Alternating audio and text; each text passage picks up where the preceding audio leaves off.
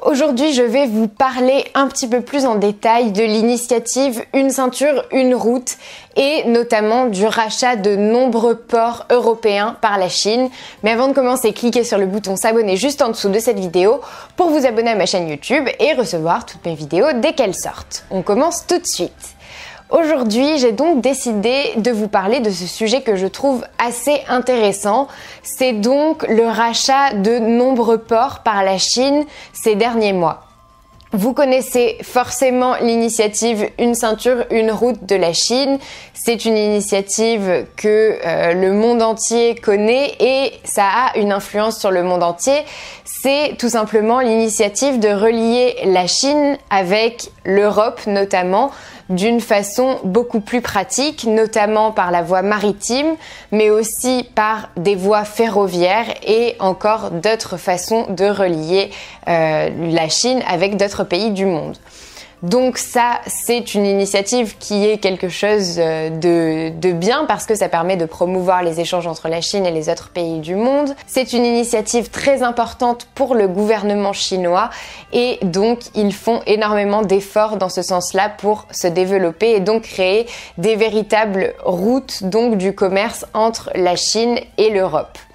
Le problème, c'est que euh, récemment, la Chine a commencé à racheter énormément, énormément de ports, notamment en Europe. Elle a racheté euh, un port en Espagne, elle a racheté euh, un port en Grèce et elle a également acheté un port en Belgique. Ce qui a fait que les dirigeants européens ont commencé à se poser des questions sur cette démarche et ont commencé à avoir tout simplement peur de cette initiative qui est une ceinture, une route. C'est très stratégique de la part de la Chine de racheter beaucoup de ports qui euh, relient en fait sa route de la soie parce que euh, pour elle, ça lui permet d'être moins dépendante en fait des pays étrangers et d'avoir la main mise aussi sur l'Europe et aussi sur les pays entre la Chine et l'Europe par lesquels passe la route de la soie. Donc pour la Chine, c'est vraiment euh, quelque chose d'intelligent d'avoir racheté les ports, mais c'est vrai qu'en Europe, on commence à avoir peur de la mainmise de la Chine,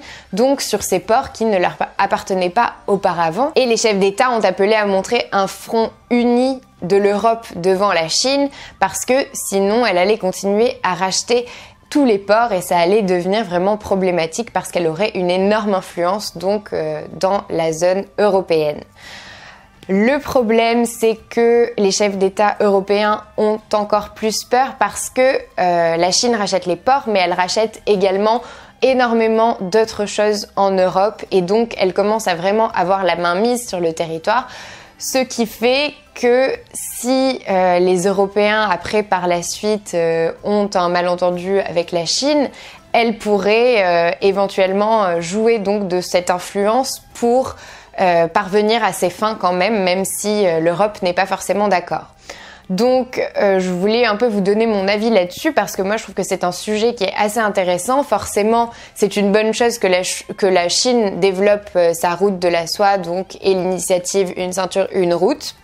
C'est bon pour le commerce international et ça modernise encore plus la Chine, mais comme je l'ai dit dans cette vidéo, en fait ça assied vraiment son influence en Europe et euh, moi, je ne suis pas tout à fait sereine par rapport à ça parce que euh, c'est vrai que la Chine a souvent donc euh, des objectifs un peu cachés qu'elle ne révèle pas au grand public. Et c'est sûr qu'une grande influence de la Chine en Europe, ça peut mener à des problèmes par la suite.